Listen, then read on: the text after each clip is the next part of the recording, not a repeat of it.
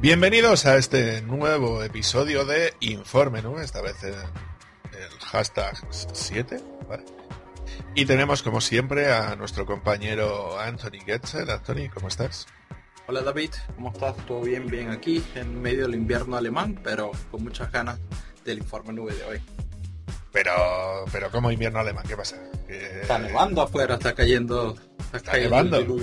Sí, a ti se te ve que está, está soleado por allá en España. Joder, que sí está soleado.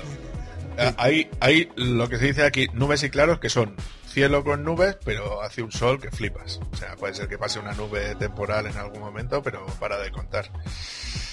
bueno, ¿qué tenemos para hoy, Anthony, para poder decir qué, qué es lo que vamos a hacer hoy?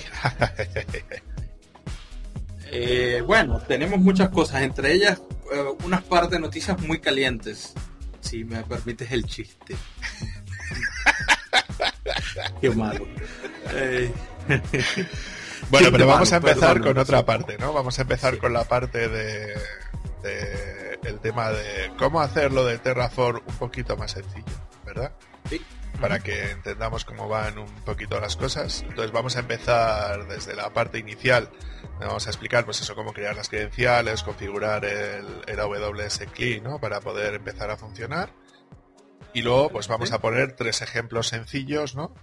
Uno sería el ejemplo para poder gestionar eh, una máquina virtual sencilla con SSH y, para de contar. Luego otra donde lo que vamos a intentar hacer es crear una máquina virtual con un volumen montado y que tenga un servidor web y que tenga acceso mediante EIP, es decir, mediante una Elastic IP. Y luego un ejemplo donde vamos a intentar utilizar unos módulos de, de, AWS para poder dar de alta tanto las VPCs como un clúster de Kubernetes en EKS, ¿vale? Excelente. Así que, vamos a empezar con la parte que nos toca, Anthony. Y lo que vamos a intentar ver es un poquito por dónde van los tiros, ¿vale? Entonces, eh, he subido los artículos a la página web de cursos de desarrollo. Entonces estarían disponibles dentro de la parte de cursos gratuitos y eh, luego he metido aquí lo que pone como curso de curso de Terraform, ¿vale? Entonces aquí he subido todos los artículos que tienen que ver con las cosas que hemos estado haciendo hasta ahora. Me falta por meter lo tuyo todavía. Pero bueno, en este artículo principal de infraestructura, uso de Terraform, instalación y configuraciones básicas de AWS y, DigitalOcean es el que vamos a utilizar ahora, ¿vale? Entonces, en este caso, lo que vamos a intentar hacer es ver un poquito lo que serían los pasos iniciales que hay que hacer para poder gestionar todo esto, ¿no? Entonces, en nuestro caso, la instalación de Terraform sería bastante sencilla. Lo único que tenemos que hacer es disponer del de wget y el unzip Luego intentamos coger lo que sería la última versión disponible que tuviésemos de Terraform eh, para definir una variable de entorno que es la que nos dice cuál es la última versión. A partir de aquí nos bajamos la última versión, en nuestro caso sería para Linux, yo estoy trabajando ahora con Ubuntu. Lo que haríamos a partir de aquí sería descomprimir el fichero y luego mover el fichero de Terraform, que es simplemente un binario, es un bin, a usar local bin para poderlo tener disponible a partir de aquí, ¿no? Eh, pues una, pequeña, pregunta, en este caso para nuestros oyentes que no son, no tienen mucha experiencia en la consola, siempre suele existir, ¿verdad? Si copian el link del release.hachicore.com Terraform, ¿verdad? Y ponen el número de la versión al final, eh, también podrían descargar el archivo, ¿verdad? Sí, correcto. Ok. Eh, es decir, en este caso, si se descargara la última versión, pues no, no tendrían ningún tipo de problema. Pero bueno, en nuestro caso lo que vamos a intentar hacer es eh, poder funcionar. Los comandos de Terraform ya los estuvimos comentando ya en su momento, ¿verdad? Vamos a hacer un clear aquí. Vamos a ponerlo un poco más, un poco más grande. Entonces, los comandos que tendríamos que ejecutar normalmente serían Terraform init, que sería para descargarte los proveedores, Terraform plan para comprobar que está todo correcto dentro de tus definiciones Terraform Apply para desplegar los servicios que tú tienes definidos y Terraform Destroy para destruir todo aquello que nosotros tuviésemos definido con anterioridad. ¿Vale? Exactamente. Vale, entonces, bueno, simplemente sería ejecutar esto. Yo lo que tengo aquí son una serie de ejemplos, ¿no? Que ya tienen toda esta configuración hecha. Pero vamos a ver cómo se crearían esas credenciales, ¿vale? ¿Dónde encontramos eh, los ejemplos? Van a estar en el GitLab.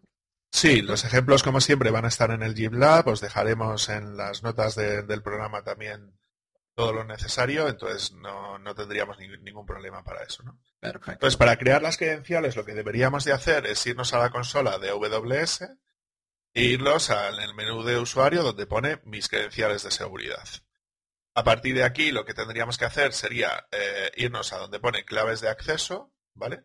Intentar crear una determinada clave nueva. Y luego, bueno, pues esos datos, esta clave de acceso y esa clave de acceso secreta, son las que nosotros tendríamos que, meter dentro de la configuración del, del, comando de AWS, que es el que tendríamos también que realizar la descarga a la hora de hacer temas de ese estilo. Pues bueno, pues lo único que tendríamos que hacer por ahí sería poder meter, si dentro de la configuración, ¿vale? Ya nos aparecerían esos, esas credenciales puestas, ¿no? Entonces, cuando hacemos el configure es donde le meteríamos esos datos de acceso. Tanto la clave de acceso principal, como el secret, como la zona por defecto donde queremos llegar a realizar los, los despliegues. Que en nuestro caso sería, pues eso, eh, EU 3, que sería París, ¿no? En este caso.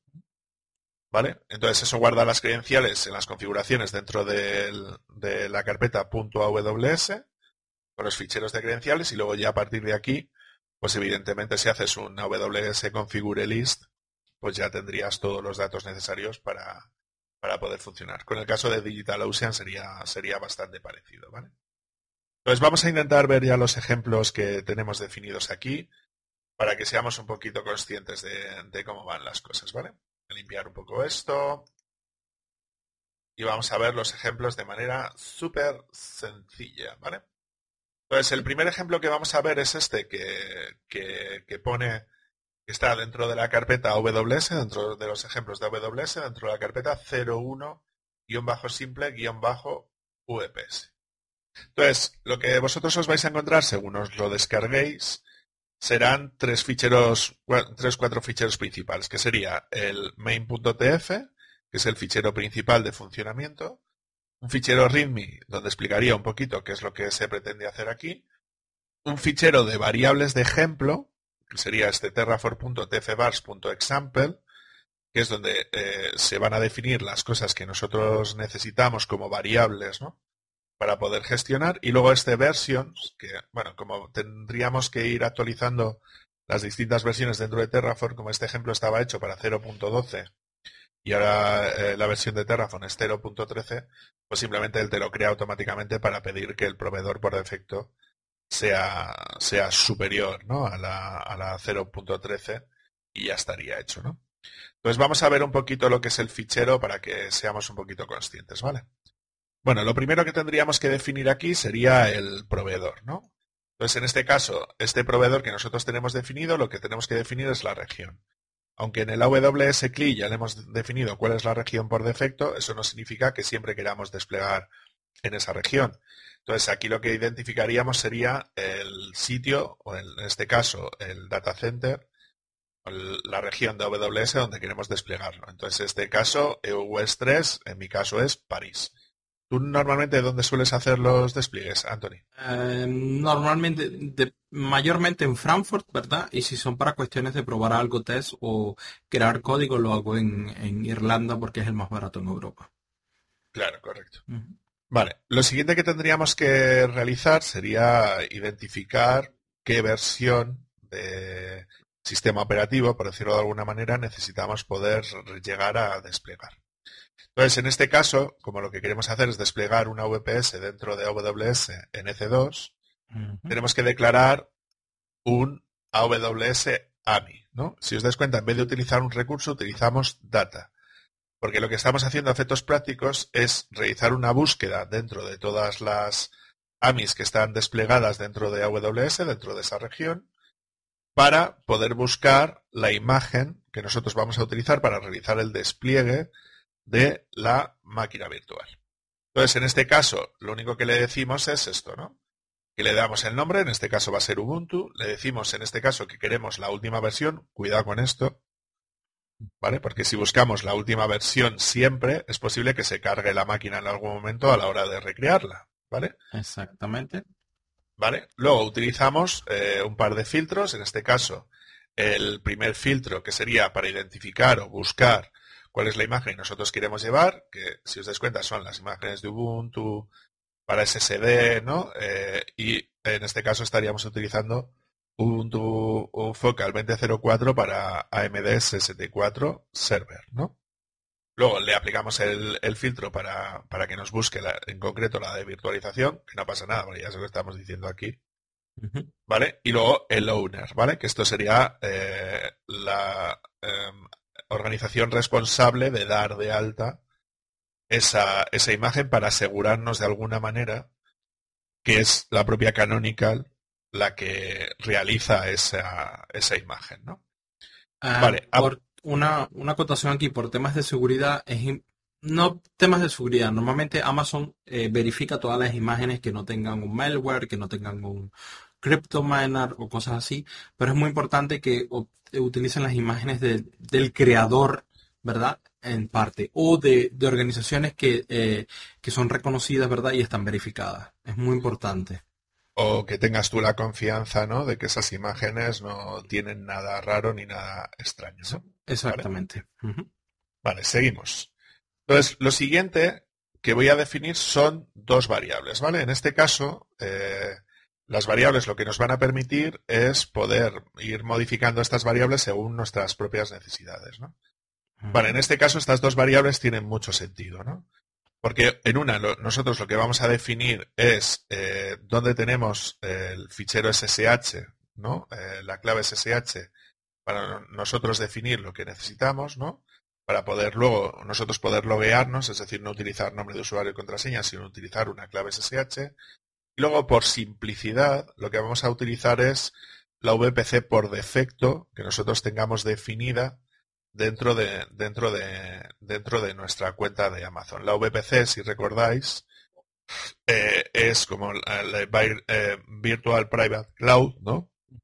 Que no es nada más que la definición de red, ¿no? Donde nosotros queremos realizar lo que es el despliegue en sí, ¿no? Entonces, en este caso, mm, de lo único que nos tenemos que preocupar es de intentar averiguar cuál es la VPC por defecto que nosotros, que nosotros tenemos definida, ¿vale? Entonces, en nuestro caso, si yo me voy a mi cuenta de AWS y me voy a la parte de EC2, ¿vale? Yo en mi caso aquí tengo definidas pues prácticamente todas las todo lo que nosotros necesitamos para poder gestionar, que esto sería como la consola principal de, de funcionamiento, ¿vale? Entonces, voy a hacer la consola un poquito más grande para que se vea mejor, ¿vale? Excelente. Pues en este caso, esto es, la consola de EC2, ¿no? Que es la que nosotros vamos a intentar gestionar, pero de manera remota.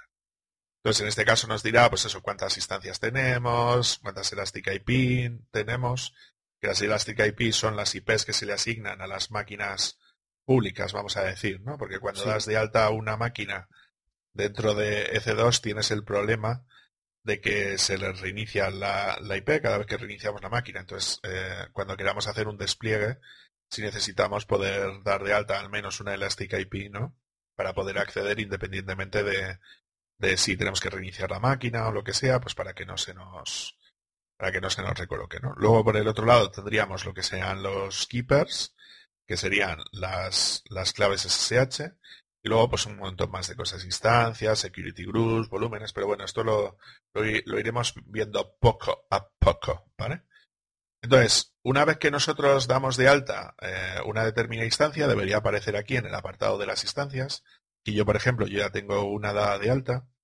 Entonces, si os dais cuenta aquí, ya tendríamos todos los datos necesarios. Claro, nosotros lo que queremos hacer es que todo esto eh, nos lo podamos automatizar, podamos llegar a gestionarlo en un determinado momento.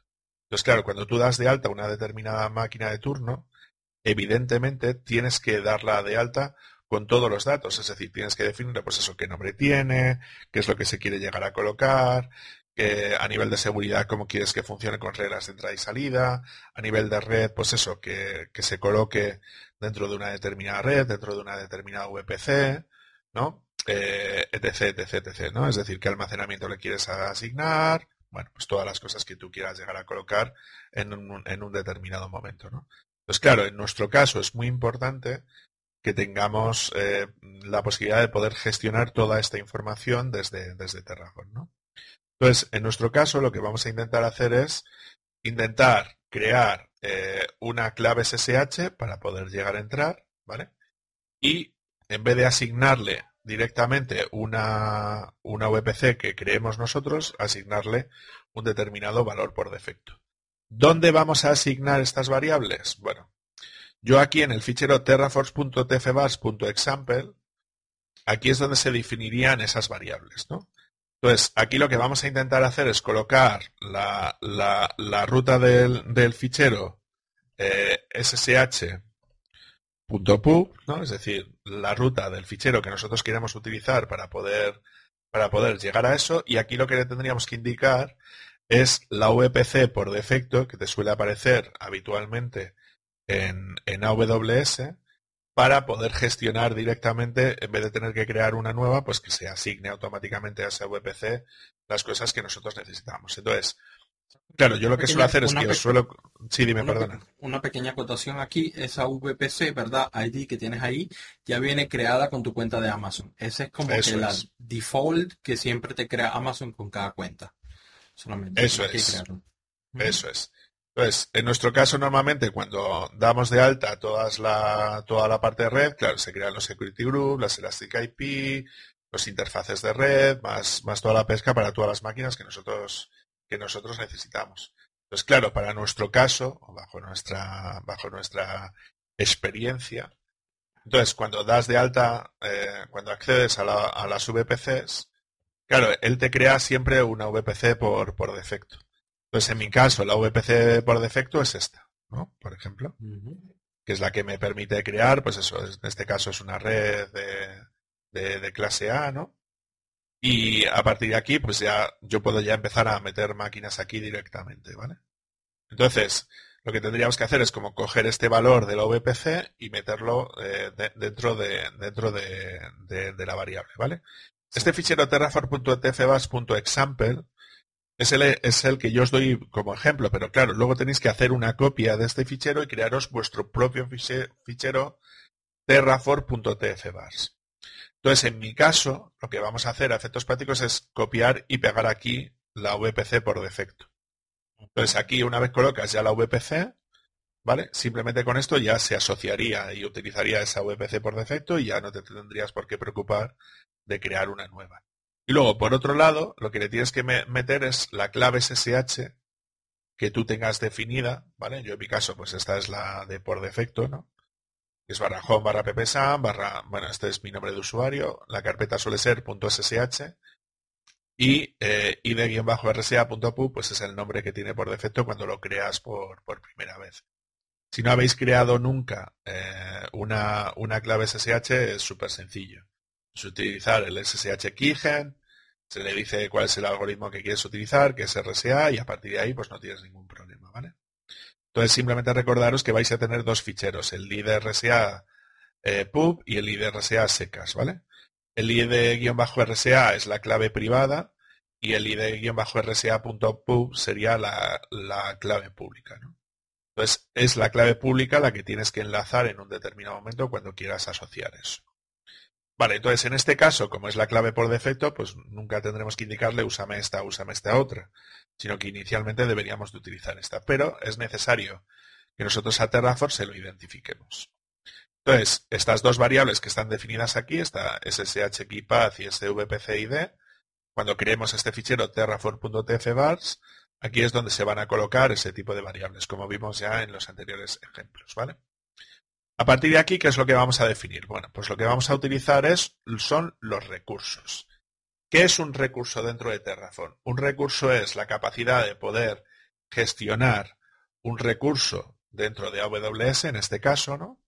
De cara a Terraform es dar de alta recursos con los scripts que nosotros tenemos definidos. En este caso, lo que vamos a utilizar es el AWS-keys-per. ¿Qué es lo que nos va a permitir esto?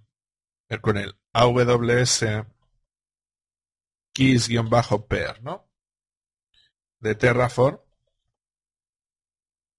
Entonces, si lo buscáis en Google, lo que os vais a encontrar es una página de este estilo, ¿vale?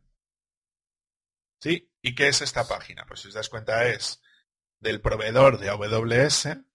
Lo que nos vamos a encontrar es que para una versión correcta vamos a disponer de un montón de recursos, ¿vale? Y de datas. Los datas son consultas de información que nosotros hacemos a ese proveedor y los recursos son cosas que nosotros queremos dar de alta. En este caso lo que tenemos es el AWS-key-per, que es un tipo de recurso.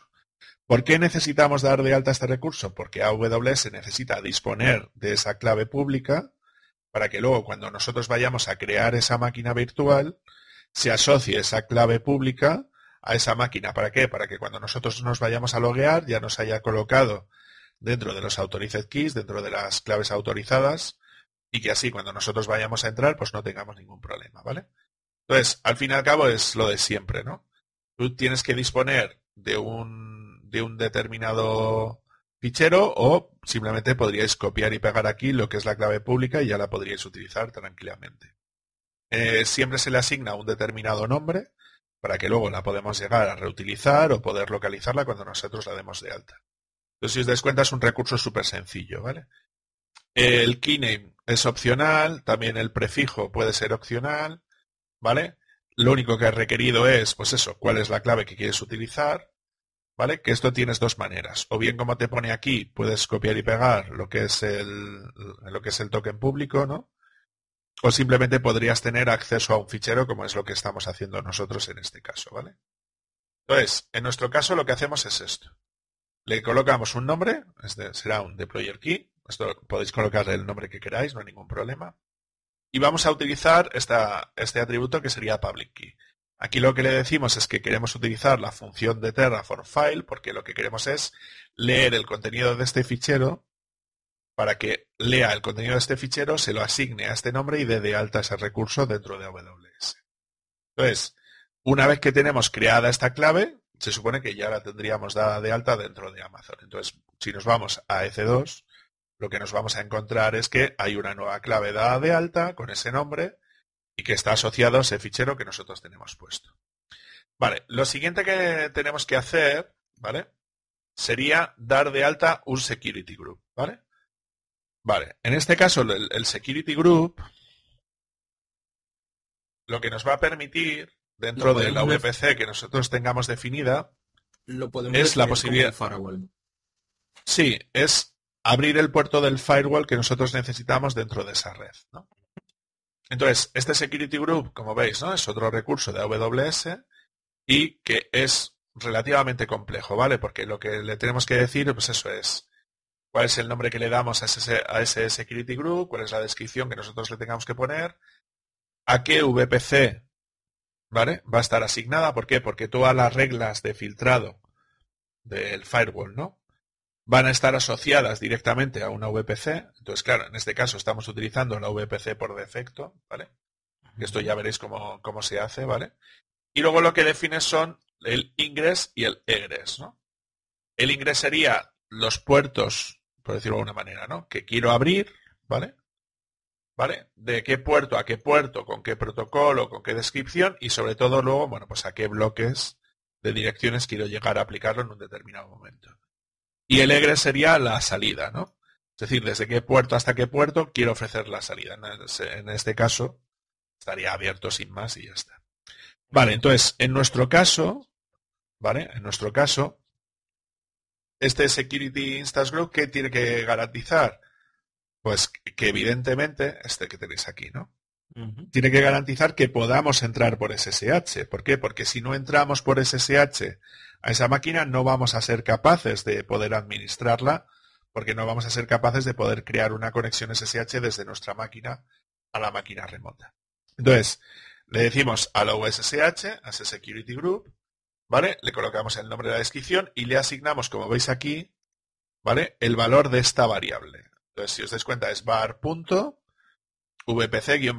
¿A qué hace referencia esto? Pues a la variable que nosotros tenemos definida aquí, en el, en el ¿vale? Donde le tenemos dicho cuál es la VPC que tiene que asignarse. ¿Vale? Entonces, en este caso lo que hacemos es eso, ¿no? A partir de aquí, ¿qué es lo que le decimos? Pues que queremos abrir principalmente el puerto 22 para entrada. ¿Por qué? Porque si no, no vamos a ser capaces. ¿Y qué le decimos desde aquí? Pues desde dónde se va a poder acceder a ese, puerto 22. Pues en este caso, si ponemos 0000 barra 0, pues es desde cualquier parte del mundo. Aquí podríamos llegar a seleccionar y decir que solamente desde una determinada dirección IP, etc, etc, ¿no? Por, por temas de seguridad. Vale, a la salida no le ponemos ningún problema y a la hora de tags, pues bueno, simplemente le ponemos un tag de que permita SSH y ya está. Vale, ¿qué tenemos definido con esto? Pues lo que tenemos definido es la VPC, que ya vamos a utilizar la VPC por defecto. Tenemos el security group para decirle que al menos tendríamos que poder entrar por SSH. Y tenemos definido también la clave SSH que nosotros queremos entrar. A partir de aquí, ¿qué vamos a decirle? Pues montar la máquina, ¿no? Vamos a utilizar todos los datos que hemos hecho, que teníamos definidos con anterioridad para poder hacer lo que nosotros queramos. Entonces definimos un recurso y en este caso vamos a utilizar AWS Instance. ¿Vale? ¿Qué es AWS Instance? Pues la manera de poder dar de alta máquinas en AWS. Entonces, ¿qué hacemos aquí? Pues fundamentalmente lo que vamos a dar es dar de alta máquinas dentro de EC2. ¿Vale? Pongamos el ejemplo. El AMI. ¿Qué es el AMI? El AMI es la imagen que yo quiero llegar a utilizar para poder dar de alta esa máquina, que es la misma que hemos definido con anterioridad, si, recordáis, que es la que yo tenía definida aquí con este Ubuntu. Entonces, este AWS AMI Ubuntu es el que a mí me va a dar acceso a la última versión disponible de Ubuntu Focal. Entonces, aquí lo que hago es enlazarlo. Entonces, utilizo data, AWS-AMI, Ubuntu y D. ¿Por qué Ubuntu? Pues porque aquí yo lo he definido como Ubuntu. Si aquí hubiera puesto CentOS, aquí abajo tendría que poner CentOS. ¿Vale? Lo siguiente que se elige es el tipo de instancia. Ya sabéis que las instancias de AWS tienen muchos tipos distintos, ¿no? Entonces, en este caso lo que tendríamos definido es que queremos utilizar una instancia micro, ¿vale? De 3.micro, eh, que es la instancia pues más chiquitita y más barata también que tenemos disponible por aquí directamente, ¿vale? Lo siguiente que le vamos a hacer es aplicarle, como veis aquí, un keyname, ¿vale? Que es la clave SSH que yo quiero llegar a asociarlo. Otra vez, que es la que habíamos definido aquí arriba con este AWS Keeper que tenemos aquí definido de deployer, pues utilizamos el AWS-key-per.deployer.keyname, ¿no? Que nos dé el nombre de la clave. Y luego por el este, otro lado. Eh, disculpa, en este caso podemos eh, ver la diferencia. La AMI es un dato, ¿verdad? Una data que estamos buscando y se forma data punto el módulo del dato o el recurso del dato que estamos buscando más el nombre y lo que queremos obtener. Y en el caso del keyname, estás llamando un recurso, ¿verdad? Y los recursos en Terraform se llaman directamente con el nombre del recurso en sí, en este caso es el keeper, el nombre de tu keeper que quieres. Si tuvieses varios definidos, pones el que quieras, ¿verdad? Y lo que necesitas, que en este caso es el, nombre del key, solamente para, para, entender cómo está, cómo está armado este, este llamado de objetos en Terraform. Claro, aquí lo que estaríamos haciendo es, utilizando al fin y al cabo, es una estructura de objetos, ¿no? Entonces, dentro del objeto data está el objeto AWS-AMI, que dentro tiene un objeto llamado Ubuntu, que es el que hemos definido por aquí arriba, ¿no? Y que dentro tiene un atributo denominado ID, que es el identificativo, que le tengo que pasar como parámetro al AMI para que sepa cuál es la imagen que yo tengo que definir. En este caso, aquí estaríamos utilizando el recurso AWS Keeper, Dentro tendría el deployer, ¿no? que es el que tengo aquí definido, y dentro, una vez dado de alta el recurso, lo que necesito es el keyname, es decir, el nombre de la clave para yo poder asignárselo a esta máquina virtual. ¿Qué estamos haciendo con esto? Lo que le estamos diciendo a efectos prácticos es que eh, quiero asociar esa clave SSH a esta máquina para que cuando eh, yo dé de alta esta máquina pueda utilizar esta clave SSH para loguearme. ¿Correcto? Luego, ¿qué tengo que meter también? Le tengo que meter este VPC Security Group IDs, ¿no? ¿Qué es lo que le defino con esto? Pues cuáles son las reglas, ¿no? Del firewall que quiero abrir o cerrar o lo que sea, ¿no? Para poder asociar a esta máquina, que es lo que teníamos definido antes. Si yo tengo el allow SSH que me abría el puerto SSH, pues lo que le digo es que del AWS Security Group allow SSH necesito el identificativo, ¿no? Para que se asocie a esta máquina. Claro si tú no has hecho esto en la máquina, no vas a poder entrar por SSH. ¿Correcto? Eh, por temas de debugging, eh, o sea, si crean la máquina y no, y no puedes conectarte con SSH, apuesto que con un 90% de posibilidades es porque no asociaste el grupo de SSH, el security group, ¿verdad? O no tienes las reglas necesarias que te permitan conectarte a la máquina. Eso es. Y luego, bueno, pues como ya habéis visto, lo suyo es siempre colocarle un determinado conjunto de tags o de etiquetas, ¿no? Que luego nos permita localizar la máquina sin ningún tipo de problema. Vale. Y luego lo que tendríamos serían las salidas. Las salidas lo que nos van a permitir en un determinado momento es poder definir una serie de variables que tú quieres que se te presenten por pantalla cuando eh, vayas a manejar el, el despliegue de, ese, de, ese, de esa máquina, ¿no? Entonces, en este caso, sería sacar un nombre, en este caso IP-instancia, aquí puedes poner lo que te dé la gana, y en el value tú lo que defines es, pues eso, qué es lo que quieres sacar como valor a esa, a esa salida. Y en este caso lo que vamos a intentar hacer es sacar la IP pública de esa máquina que nosotros vamos a, crear. ¿vale? Si os vais a la WS Instance, eh, a lo que es a la, a, la, a la, página en sí, ¿vale? vais a ver que vais a disponer de un montón de, de información al respecto, ¿no? Es decir, sobre qué parámetros son los que podéis meterle, ¿vale? ¿Cuáles son los parámetros, los argumentos que admite, ¿vale? Que serían todo aquello que tú puedas crear cuando creas ese recurso. Y luego, cuando el recurso ya está dado de alta, ¿vale? Tú lo que vas a definir en un determinado momento son todas aquellas eh, variables o atributos que estarán asociadas a ese recurso una vez que esté dado de alta. Entonces, en el Attributes Reference lo que nos vamos a encontrar son todos los datos. ¿Qué nos vamos a encontrar aquí? Pues de todo. ¿Sabes? Desde la dirección IP pública, nos podemos encontrar la, la IP privada, nos podemos encontrar pues prácticamente todos los datos que nosotros, que nosotros necesitemos, ¿no? Y luego, esto está guay, ¿no? Pero bueno, casi estaría mejor que nos diera la cadena SSH que nosotros tenemos que utilizar para poder dar de alta lo que es la máquina en sí, ¿no? Pues en nuestro caso sería, pues eso, SSH L Ubuntu, y si os dais cuenta aquí estoy haciendo una interpolación. Lo que estoy haciendo es cogiendo el valor de una variable y colocarlo dentro de una cadena de caracteres. Esto es bastante potente porque nos permite hacer un montón de cosas, ¿no? En este caso lo que voy a hacer es que esa IP pública, que es lo mismo que el valor que hemos visto antes, me la va a imprimir por pantalla y directamente así, ¿no? ¿Algún comentario, Anthony? No, por ahora todo bien. Vale, perfecto. Entonces, ¿qué nos vamos a encontrar aquí? Bueno, pues cuando nosotros demos de alta, eh, voy a hacer un clear, ¿vale? Cuando nosotros nos encontremos aquí, bueno, pues lo primero que tendríamos que hacer es un Terraform init, como os he explicado antes. Exactamente. Esto lo que va a intentar hacer es dar de, dar de, o sea, descargarse todos aquellos eh, plugins o proveedores o lo que sea que nosotros hayamos dado de alta, ¿no? A partir de aquí se los va a descargar y te dirá, bueno, pues ya está inicializado, ¿vale? Esto recordar que tenéis que hacerlo cada vez que metáis un proveedor nuevo, ¿vale? Tenéis que volverlo a hacer otra vez, ¿vale? De todas maneras os lo va a recordar, os va a decir, oye, este proveedor no existe, descarga el init y tal. El siguiente comando que se debería ejecutar sería el terraform plan, ¿vale? El terraform plan lo que va a hacer es como revisar la configuración que tú tienes hecho, ¿vale? Y te va a decir, pues eso, si puede funcionar o no puede funcionar o tal, o qué cosas son las que tendrías que hacer. Entonces, en este caso, lo que nos va a decir es todo lo que él tendría que dar de alta.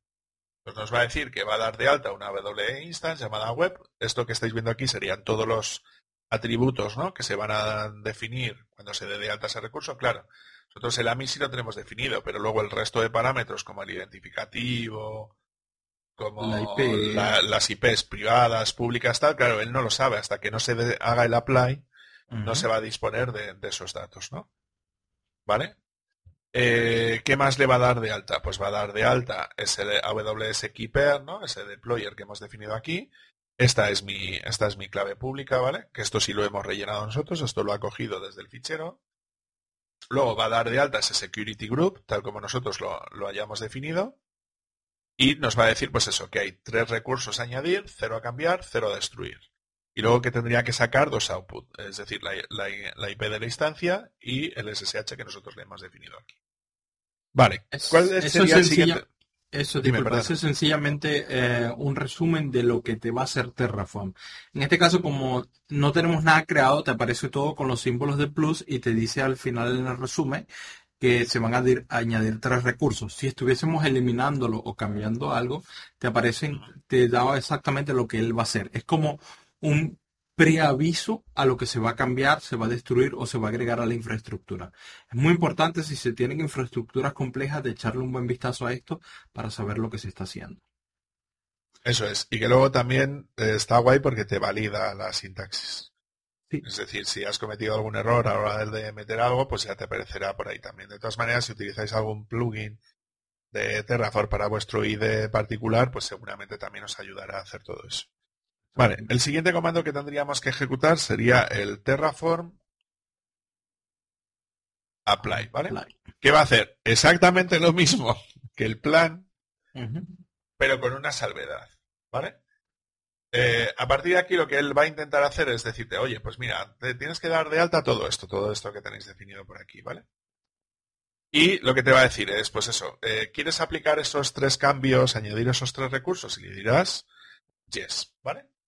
Si es que quieres aplicarlos, si es que son los cambios que tú quieres hacer, ¿vale? Y lo que va a hacer es conectarse con las claves de, de, AWS que tú le pusiste y va a intentar ir, aplicando las cosas. Entonces, ¿qué es lo que va a hacer? Pues ir creando esos recursos. Entonces, en este caso está diciendo que el AWS Keeper Deployer lo está creando. El Security Group lo está creando. Vale, cuando termine de crear el deployer te va a decir que lo ha creado. En este caso, claro, aquellas cosas que son rápidas, ¿no? Pues como la clave SSH, todo eso, pues no tiene ningún problema en hacerlo y lo hace súper rápido. Luego, el Security Group también tarda nada en poder asignarlo porque no tiene que crear la VPC, simplemente le tiene que crear un Security Group nuevo y, poder metérselo. Y lo siguiente que te dice que está creando la instancia. Claro, la creación de la instancia nuevamente es lo que más suele tardar, ¿vale? A la hora de poder asignar las cosas. Pues en este caso ha tardado pues unos 13 segundos y te ha dicho que ya estaba de alta. Vale, y si os dais cuenta te ha dicho, aplicado completo. Recursos, eh, tres añadidos, cero cambiados, cero destruidos, lo que le había planificado en un primer momento. Vale. Cosas que pueden fallar aquí, Anthony. Una, que las credenciales, por lo que sea, no las tengas puestas y te falle a la hora de realizar la autenticación. Vale, entonces revísate el, el, post este de cómo crear las credenciales y cómo meterlas y configurar el AWS Key para que así no tengas ningún tipo de problema a la hora de, poder utilizarlo. Dos, que la sintaxis esté incorrecta, es decir, que no hayas escrito bien el código y por lo tanto no, se te aplique bien, ¿no? Exactamente. O tres, que hayas cometido algún error no de sintaxis, es decir, que a lo mejor sintácticamente sea correcto, a lo mejor hayas puesto mal los datos y, no estés utilizando bien el, bien el lenguaje, no hayas referenciado bien las cosas, el AMI no exista, yo qué sé, no hayas seleccionado bien la, bien la región o temas de este estilo. En este caso, en este caso particular, por ejemplo, que metas el, el, path, el path para la clave privada, ¿verdad? De SSH, eh, Amazon no te va a dar ningún error, sigue siendo una clave SSH, ¿verdad? Y te va a crear la máquina, pero no te vas a poder conectar a la máquina, por ejemplo. Un error muy específico. Vale, entonces, esto es lo que nosotros tenemos por aquí definidos. Entonces, claro, hemos dado de alta un keeper, hemos dado de alta un security group, hemos dado de alta una instancia. ¿Cómo podemos comprobar si funciona? Bueno, pues tenemos dos opciones, ¿vale? Que será o bien entrar por SSH y ver si funciona, que es una manera, y la otra manera sería, pues, ir a la consola de WS a EC2 y ver qué es lo que ha hecho, ¿no? Exactamente. Entonces, si vamos a nuestra consola ¿vale? Y entramos a la parte de EC2, ¿vale? ¿Vale? Muy importante, ¿vale? Tenéis que seleccionar la región, ¿vale? Sí. Entonces, yo en mi caso, en Europa, yo lo he hecho en EU West 3. Si cogéis mi ejemplo, os lo hará aquí también seguramente, ¿vale? Pues claro, tenéis que seleccionar bien la región, ¿vale? Entonces, si tenéis seleccionada ya la región, ya debería saliros aquí los datos. Si ves que tarda un poquito, pues no pasa nada, le dais aquí al botoncito de, refrescar y ya estaría. Entonces, si os dais cuenta, efectivamente nos dice que tenemos una instancia dada de alta. Si entramos, lo que nos vamos a encontrar es con ese Hello World, que era el nombre que nosotros le hemos puesto, ¿vale? Con ese tag name que le hemos puesto. Y si vamos a la instancia, nos vamos a encontrar eso, ¿vale? Vamos a encontrar la dirección IP pública y todo lo demás con todos los datos, y, pero efectivamente nos ha dado de alta un T3 micro, ¿vale? ¿Sí? Dentro de la VPC que yo tuviese por defecto, dentro de la subred que yo tuviese por defecto, ¿vale? Con todos los datos que nosotros le hemos dicho. Pues eso, ha utilizado esta imagen, por ejemplo, de, Ubuntu para poder entrar, ¿vale? Y ha utilizado el keeper name, ¿no? este, este keeper que tengo aquí definido, que es mi fingerprint, que es el que habéis dado de alta. Entonces, en mi caso está dado de alta todo. Ah, tendrá el security group, también lo tendrá aplicado, este al OSSH, ¿vale? Dentro de, dentro de la red por defecto, dentro del VPC por defecto. ¿Sabes? Entonces, en este caso, pues estaría perfecto, es decir, estaría dada de alta. El puerto SSH está abierto teóricamente y no debería de tener ningún tipo de problema. Entonces, aquí prácticamente tendríamos toda la información. ¿Vale? Es decir, estaría todo dado de alta y sin ningún tipo de problema. Parece que funcionó. Parece, parece que ha funcionado, ¿vale? Entonces nos ha asignado esas dos virtual CPUs y tal. ¿Qué tendríamos que hacer ahora? Bueno, pues intentar a ver si, si nos deja entrar, ¿no? Entonces, en este caso, voy a intentar copiar esto. ¿Vale? Y voy a pegarlo. ¿Vale? Utilizamos Ubuntu porque Ubuntu es el usuario por defecto que maneja esto, ¿no? Entonces, en este caso, simplemente utilizamos sh-l Ubuntu y la dirección IP que nos ha asignado. Como la, clave SSH es la clave SSH por defecto, no tengo por qué indicarle cuál es la clave que quiero utilizar. Pues en este caso es el ID-RSA, que es la clave por defecto. Entonces, lo primero que nos dice es, pues eso, parece que la máquina está activa y que el puerto SSH está abierto, porque si no, no nos daría esta información. Pues lo único que tendría que hacer aquí es decir, oye, este es el fingerprint, pues bueno, pues si le acabo yo de dar de alta, malo será. Y aquí le tendría que colocar ya la passphrase, ¿no?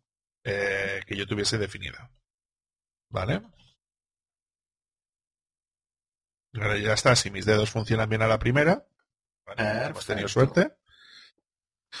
Y entonces, bueno, pues entonces aquí más o menos ya lo tenemos definido. Entonces la máquina existe, tenemos el top en funcionamiento, ¿no? y tenemos más o menos todos los datos. Vemos que la máquina tiene cinco minutos desde que se creó, o sea, corriendo. No es una máquina que hayas creado anteriormente, sino es esa. Eso es. Exactamente. Y aquí ya podríamos empezar a funcionar y hacer aquellas cosas que nosotros necesitáramos, ¿no? Entonces, simplemente, bueno, ya me voy a salir y el siguiente paso que tenemos que hacer siempre que hagamos esto, siempre que demos de alta algo en AWS o en cualquier nube, lo primero que tenemos que hacer es si hemos terminado de hacer todo lo que necesitamos, no se nos debe de olvidar hacer un destroy. Y yo le voy a poner el auto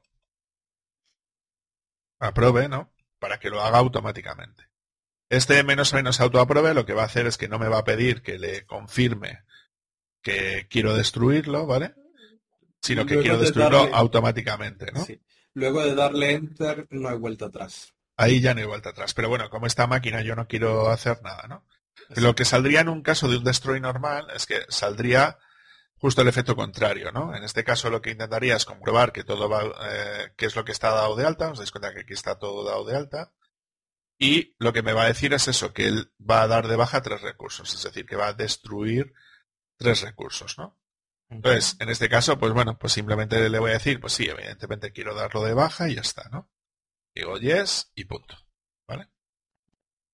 Entonces, aquí este proceso suele tardar eh, bastante más tiempo que la creación, ¿vale? Porque a ellos no les interesa que desde alta las cosas y quiere que desde alta cuantas más quieras posibles.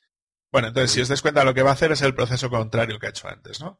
Aquí está intentando solicitar la destrucción de un, de un determinado recurso, que en este caso es la AWS instancia web, que es como lo hemos llamado, y este proceso es el que va a tardar tiempo. ¿Por qué? Pues porque le tiene asignado un volumen por defecto, que se automonta, entonces tiene que quitar el volumen, tiene que dar de baja la máquina, tiene que quitar la asociación del volumen contra, contra eso, entonces bueno, pues tarda un determinado tiempo. ¿Cuánto suele tardar? Pues unos 50, 60 segundos es habitualmente lo que suele tardar en dar de baja una determinada máquina, a no ser que se atranque, que pasa, que hay veces que se atranca y no da de baja la máquina, ¿no? Aquí vemos que eso ha tardado unos 50-60 segundos y he dicho que en un minuto más o menos es lo que ha tardado. Ha destruido el keeper que yo tuviese dado de alta con anterioridad. ha destruido el, el allow SSH, es decir, el security group que nosotros hemos dado de alta, y está todo completo. ¿Cómo comprobamos que está todo guay? Pues nada, nos vendríamos a la consola de C2, recargaríamos, veríamos que hay cero instancias, hay solo un keeper, que es el que yo ya tenía dado, de alta, ¿no? ¿Vale? Y que eh, en nuestro caso, en instancias sin ejecutarse, que sería esta instancia que está aquí, que es la que va a borrar, es decir, esto pasado X tiempo va, a borrarlo, ¿vale? Luego, el de Security Group solamente hay uno, que es el que tiene por defecto el dado de alta, ¿vale? Y no hay ningún volumen ni nada asociado. O sea que, en este caso, Anthony, no estamos gastando ni nerico. Que No estamos regalándole pasta a Amazon en este caso. Es muy importante verificar, ¿verdad? Porque si se olvida de algo, te llevas una mala sorpresa 30 finales de mes cuando te cobren toda la tarjeta de crédito. Eso es. Hombre, en este caso de una máquina micro, no sería mucho dinero. Sí, pero eh, pero claro, cuando ya tienes un clúster de Kubernetes con 40 nodos, pues no es tan gracioso. Eh, sí, entonces. Por eso siempre hay que estar pendiente y verificar las cosas. Eso es. Entonces, siempre recomendaros que siempre que estéis jugueteando con eso, uno, que tengáis seleccionado eh, la región, porque lo que podría llegar a pasar es que dais de alta la máquina, no la veis, y es porque en la consola de AWS no tenéis la región específica. Os recuerdo que en este caso, en este ejemplo, la región viene definida aquí en el proveedor de AWS, ¿vale? Entonces, en este caso eh, sería Paris, París, ¿no? Y aquí, evidentemente, podéis poner pues la región que os, que os dé la gana, ¿no? O sea, en este caso tendríamos más o menos así, ¿vale? Exactamente. Vale. Hasta aquí, más o menos, yo creo que queda bastante claro. Ahora vayamos a ver el segundo ejemplo, ¿vale? El segundo ejemplo que tenemos aquí definido es súper parecido, ¿vale? Porque le pasa exactamente lo mismo. También tenéis un Terraform tfbash.example, un main.tf, un versions, ¿no? Pero en este caso vamos a tener un user data. Esto lo, vamos a explicar ahora. Primero voy a explicar las variables, porque son las cosas que podéis llegar a cambiar súper rápido. Entonces, lo, primero será eso, ¿no? ¿Cuáles serán las variables que tenemos que hacer aquí? Vale, tenéis que acostumbraros mucho a intentar utilizar el máximo número de variables posibles que sean útiles para, para, para vosotros, ¿no? Entonces, en mi caso, van a ser estas variables que vais a ver aquí, ¿no? La primera variable va a ser ¿Dónde está mi clave SSH? ¿Vale?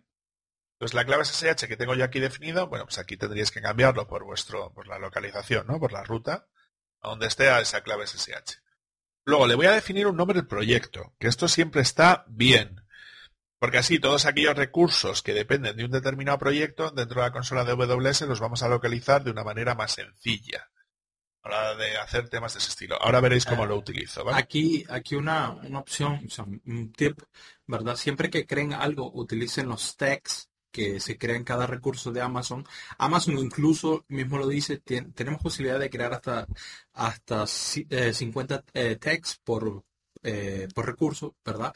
Y se pueden utilizar para muchas cosas, incluso para sacar cuenta si tienes proyecto A de cuánto te está gastando el proyecto A o el equipo A y el equipo B. Muy interesante. Un consejo Claro, en este caso lo que definimos es la variable, ¿no? Sí. Y luego esta variable luego la podemos utilizar en los nombres de los recursos o en las tags de los recursos, ¿no? Exactamente. Lo siguiente que definimos es la región, que está bien, en vez de tenerlo metido dentro del fichero de Terraform, pues definir una variable donde quieras utilizar esto, ¿no? Luego, en este caso, tengo definida una availability zone, ¿Vale? Si recordáis de lo que nosotros vimos en su momento con el tema de las, de las regiones y zonas de AWS, ya sabéis que una región sería como un data center, por decirlo de alguna manera, eh, replicado, y cada una de las zonas sería cada una de esas réplicas de ese, de ese data center. Pero claro, esto no es por defecto, no es que tú das de alta una máquina en una región y ya automáticamente se autorreplica en el resto de, las zonas, sino que esto es algo que tienes que hacer tú, ¿no? Entonces, en este caso... por caja. Eso es, tienes, tienes que pasar por caja. Entonces, no, ya no solamente por el hecho de, pasar por caja, porque si a mí me, me, permitieran dar de alta una máquina de manera replicada en tres, en las tres zonas de una región, casi que me parecería guay, ¿no? Aunque el coste fuera alto. Porque mm, los datacenters se queman. De, de, eso vamos a hablar después. Eh, entonces, en este caso lo que tenemos es esto, ¿no? Una de las zonas, pues en este caso es la zona 3A, ¿no? hay 3A, 3B y 3C, que serían las tres zonas que están dentro de Paris, ¿vale?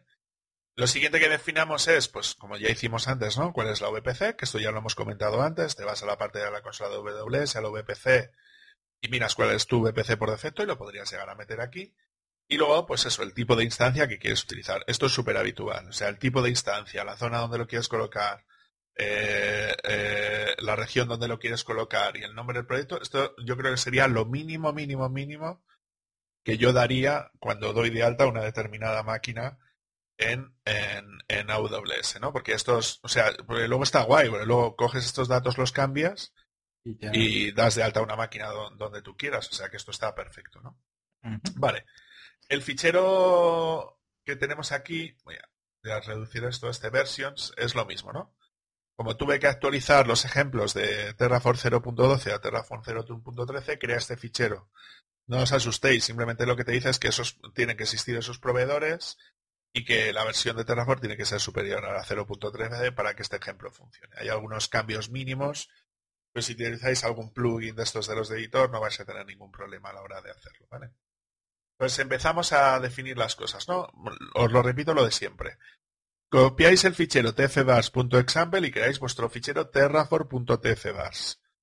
¿Vale? Y este fichero terraform.tfvars es el que se va a usar para coger todas esas variables.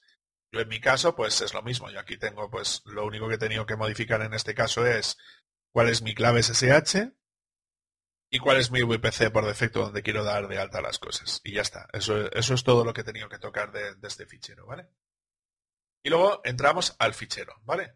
Entonces, claro, el fichero en sí parece más complejo, pero ya veréis que luego es súper sencillo, ¿vale? Entonces, lo que vamos a intentar hacer es dar de alta un servidor web, ¿vale? Dentro de AWS y que ese servidor web nos permita de alguna manera luego poder acceder a él eh, vía web, ¿no? Para poder hacer lo que necesitemos, ¿vale?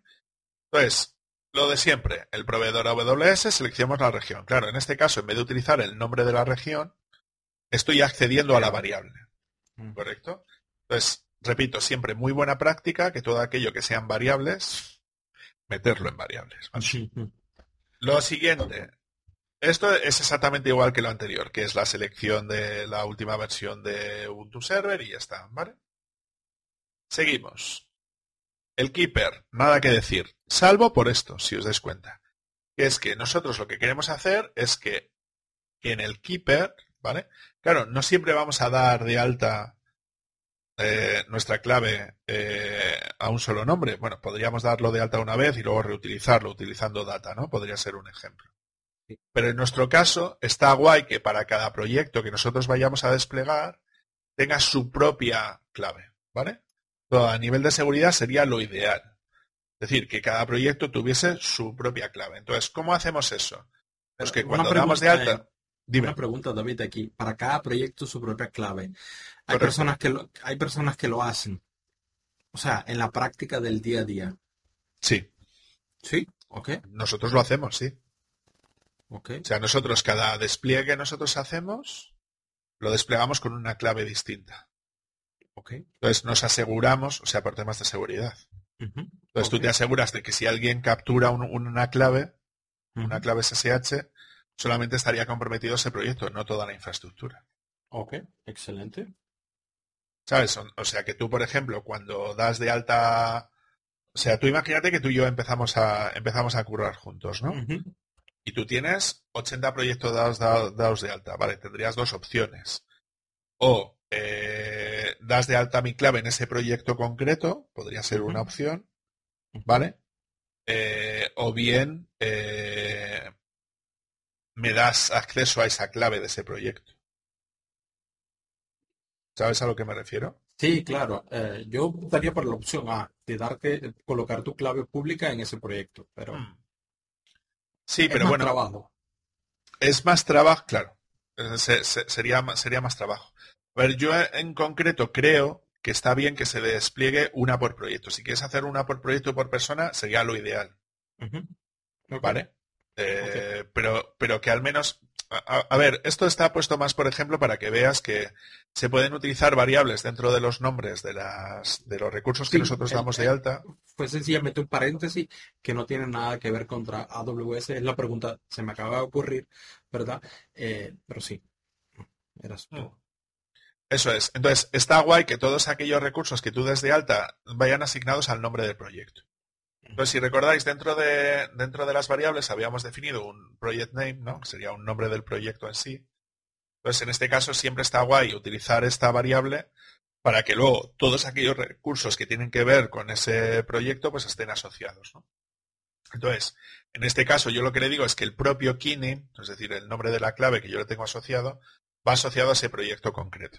Entonces, en este caso sería, pues eso, dólar, llaves, ¿no? Bar punto, project name, que es el nombre de la variable, ¿sí? Guión de, de player key. Entonces esto está guay porque es cuando lo vas a dar de alta, ¿vale? Cuando lo vas a dar de alta, claro, no se pega con otra clave que tuviese el mismo nombre, ¿no? Por decirlo de alguna manera. Entonces, como das de alta una, una clave mínima por proyecto, pues lo tienes definido ya. Entonces no te tienes por, por, qué preocupar por eso, ¿no? Entonces, en este caso, puedes dar de alta todos los proyectos que quieras que nunca se van a pegar las claves de uno con otro, ¿no? Cuando lo des de alta. Vale, luego lo de siempre, pues eso, el public key, haciendo referencia en este caso a la variable. Vale, como esto ya lo hemos explicado, no, nos tenemos por qué preocupar. Vale, en este caso, lo que queremos hacer, aparte del security group, ¿no? Que lo vamos a definir ahora, es que queremos asignarle un volumen, ¿vale? En este caso vamos a asignarle un volumen con EBS. EBS es eh, el Elastic Block eh, Service, ¿no? Si no recuerdo mal. Storage, Classic Block Storage. Block Storage, vale. Entonces, lo que vamos a intentar hacer a efectos prácticos es dar de alta lo que es un, como un volumen, como un disco. Entonces, es un volumen de bloques. Entonces, es la diferencia con FS, que es lo que vimos con, con Anthony la última vez, es que FS es como un servicio eh, NFS en remoto, ¿no? Tú no tienes por qué definir nada, simplemente lo cuelgas, lo usas y ya está, ¿no? Está guay porque no te tienes por qué preocupar de los tamaños, ¿no? Pero claro, el problema que tiene esa aproximación, ¿verdad, Anthony? Es que cuesta un dinero. Sí, bastante. Cuesta un dinero, ¿no? Entonces, eh, lo que podemos hacer para hacer eso es, pues eso, esto es como coger un disco de cabina. Entonces cogemos un disco de, de, cabina y le ponemos pues los datos típicos, ¿no? Le decimos la zona donde queremos que esté ese disco de cabina, ¿vale? Le decimos también cuál es el tamaño en gigas que yo quiero para ese disco, en este caso le he puesto 4. Le ponéis el tipo muy importante, ¿vale? Que le pongáis el, tipo, ya sabéis que GP3 eh, es, mucho más barato y es mucho más rápido y las IOPS son mucho mejores que, que GP2. Si estáis viendo esto dentro de 7 años, seguramente esté GP7, o vete tú a saber. ¿Vale? Intentar aquí siempre poner pues la, última versión que tengáis definido, ¿vale? Entonces, si queremos que esté encriptado o no, podemos llegar a definirlo y luego los tags que os, definía también antes Anthony, ¿no?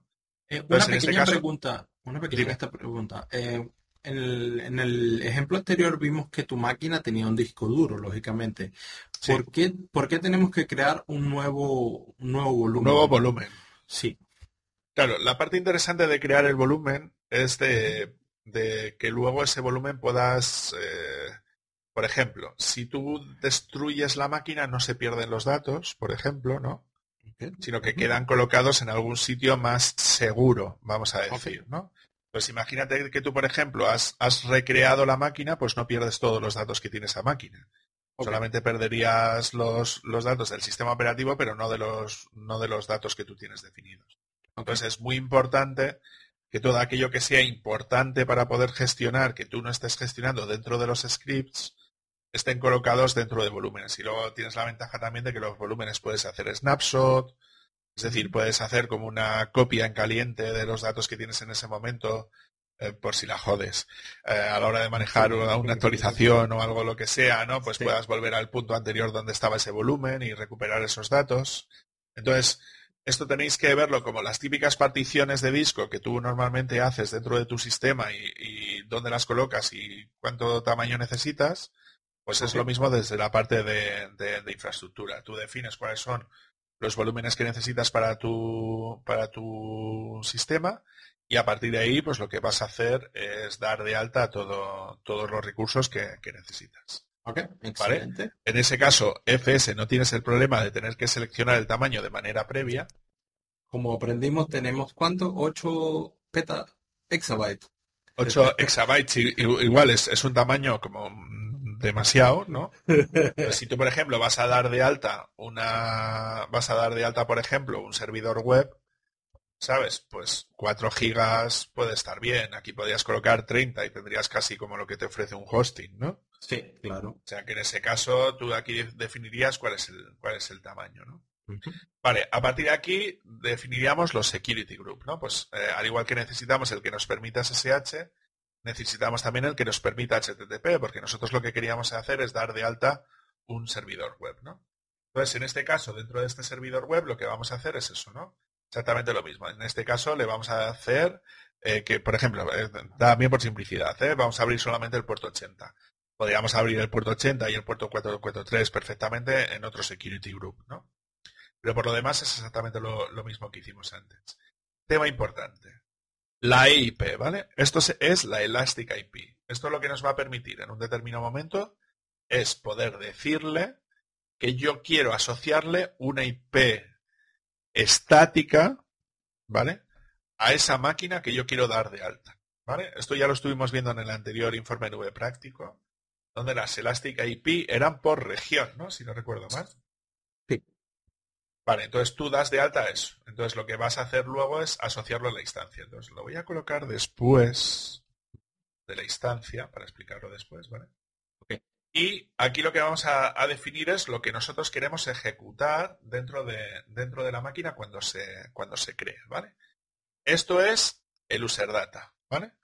User data va a ser un script que yo puedo llegar a ejecutar dentro de nuestra máquina que nos va a permitir en un determinado momento poder decidir qué es lo que queremos que se instale, se ejecute, se compile o se coloque, ¿no? Aquí podemos decirle, pues, instálame servidor web, instálame Docker, instálame Ansible, ¿no? Y que luego tengamos un playbook de Ansible que se descargue y que se ejecute para hacer lo que necesitemos y tal. Donde aquí teníamos una limitación, si no recordamos mal, de unos, que eran 16K de tamaño. Sí, 16 kilobits, eh, kilobytes de tamaño. Vale. Vale. Más o menos, eh, si no me equivoco, son como, calcula más o menos como unas 120 líneas de código normal, por decirlo vale. Vale, en nuestro caso es este user data, ¿vale? ¿Qué, ¿Qué, va a hacer este user data? Bueno, pues hacer el montaje de, volúmenes y cosas de ese estilo. Esto os lo enseño más tarde, ¿vale? Simplemente quedaos con el toque de que este user data es de lo que tú quieres llegar a ejecutar. Os lo enseño un poquito por encima, pues simplemente para decir, oye, pues mira, quiero hacer esto, que es un, un, script. En nuestro caso lo que vamos a intentar hacer es, es, instalar un servidor web y colocar una página web disponible. Veamos, esto os lo explico más tarde porque como tiro un volumen y lo que queremos hacer es montar el volumen, pues os lo explico un poco más tarde, ¿vale?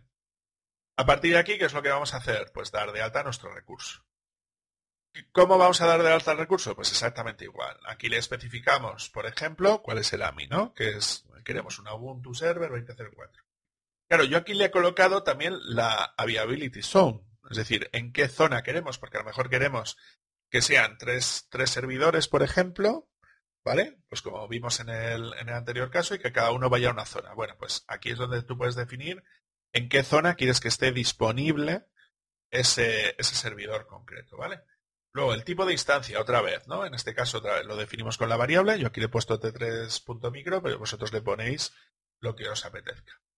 Le asignamos otra vez los security groups, en este caso el allow SSH y el allow HTTP, porque si no, va a ser que vía web pues no vamos a poder entrar, ¿vale?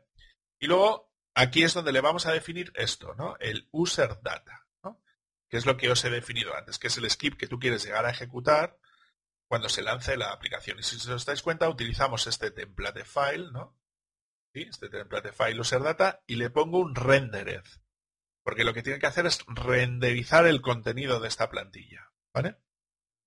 Acto seguido lo que le digo también es otra vez, ¿no? Pues que utilice la clave que yo tengo definida con anterioridad y le meto el tag. Y otra vez, muy importante, dentro del tag meterle el nombre del proyecto al cual pertenece para luego que desde Cross Explorer podamos filtrar ¿no? y decir, pues eso, cuáles son los recursos que están asociados. ¿vale? Hasta aquí yo creo que se entiende más o menos bien, ¿no, Anthony? Sí, Perfecto. Vale, lo siguiente. La Elastic IP, ¿vale? Definimos una Elastic IP, le pongo en este, este nombre EIP, ¿vale? Y claro, yo le tengo que asociar a qué instancia quiero asociarla. Entonces, claro, yo lo que le digo aquí es que quiero asociar esta Elastic IP a este servidor web que he definido yo aquí, ¿no? Pues lo que nos va a permitir es que independientemente de las veces que reiniciemos la máquina o recreemos la máquina, siempre va a disponer de la misma eh, IP eh, pública, ¿no? Una Elastic IP. Eh, una, una, pequeña acotación aquí, no solo cuando nosotros reiniciemos la máquina. Pasa muy, mm, es muy poco probable que pase, pero pase. Puede ser que Amazon te reinicie la máquina, ¿verdad? por X o Y cosa. Para eso por lo general recibes un email y te dicen en qué día la van a reiniciar, ¿verdad? Y en ese caso, si no tienes una Elastic IP, eh, te cambiaría la, IP, que también después tendrías que hacer un tendrías que hacer un update de tu récord DNS. Por eso se utiliza también una de las cosas porque utilizas una Elastic IP. Eso es. Y luego, bueno, pues eso, lo metemos dentro de la VPC y eh, en este caso lo que se le indica es, pues eso, otra vez, ¿no? Otro tag para asociarlo también al proyecto porque la LSTKP también tiene coste, ¿vale? Y luego lo que le vamos a decir es que queremos asociar ese volumen que habíamos definido con anterioridad, ¿vale? Eh, con AWS Volume Attachment, ¿no? Entonces lo que el volumen que yo había definido antes, que será era el AWS Volume de 4 GB que definí con anterioridad, quiero asociarlo a esta instancia. Aquí pone un DBase 9. Ni puto caso. Porque no le va a poner este nombre. ¿Vale? Entonces, es obligatorio y es requerido, pero se lo pasa por el foro de los cojones. Luego veréis por qué. ¿Vale? Y luego, bueno, pues en este caso tenemos unas cuantas salidas, pues eso, cuál es la, el, cuál es la Elastic IP, ¿vale? ¿Cuál es la IP de la instancia? ¿Cuál es la Elastic IP? ¿Cuál sería el comando SSH que tendríamos que utilizar para entrar? Y otra vez, ¿no? cogemos, en este caso, de la isla STKIP que hemos definido con anterioridad, y cuál sería la dirección URL que teóricamente habríamos definido. Entonces vamos a explicar ahora el, user data, ¿vale? Entonces, en este caso, en el user data, tal como está definido, lo que tenemos es, yo, yo este comando yo lo suelo poner más o menos de manera más habitual, como para que me vaya comentando más o menos y me haga como un log, ¿no? Lo que intento decir es el set menos x para que me vaya comentando cada uno de los comandos. ¿vale? Y lo que hago es ejecutar esto, ¿vale? Esto lo que me va a hacer es que en el fichero barra bar barra log barra user data log va a loguear todo lo que haga ese, ese, este script que estamos haciendo aquí, ¿vale? Entonces esto está guay porque tenemos que ser conscientes que una cosa es que se lance la máquina y otra cosa es que se haya terminado de ejecutar este script, que son dos cosas bien distintas, ¿vale? Entonces, imaginaos que aquí, por ejemplo, vosotros ponéis que tiene que instalar 800 millones de paquetes, ¿vale? Y que tiene que hacer no sé cuántas configuraciones y que luego se tiene que hacer, bajarse el repositorio JIT y meterlo en un sitio y tal. Claro, todo eso conlleva un tiempo, ¿vale? Entonces, ese tiempo que viene ahí, ahí definido, no se sabe cuándo va a terminar de, ejecutarse. ¿Cómo puedes saber cómo se está terminando de ejecutar? Pues yo lo que hago normalmente es que hago un tail f del barra bar barra log user data log y voy viendo según se va ejecutando. Es lo que me permite saber cómo va esa máquina a la hora de realizar ese despliegue. Y así sé pues si le falta mucho, le falta poco para que esté disponible o no esté disponible, ¿vale? Esto si eh, nosotros estamos ejecutando Ansible, pues podríamos ver las, tareas de Ansible según se van ejecutando en ese caso, ¿vale? ¿Qué es lo que voy a hacer aquí? Pues muy sencillo, ¿no?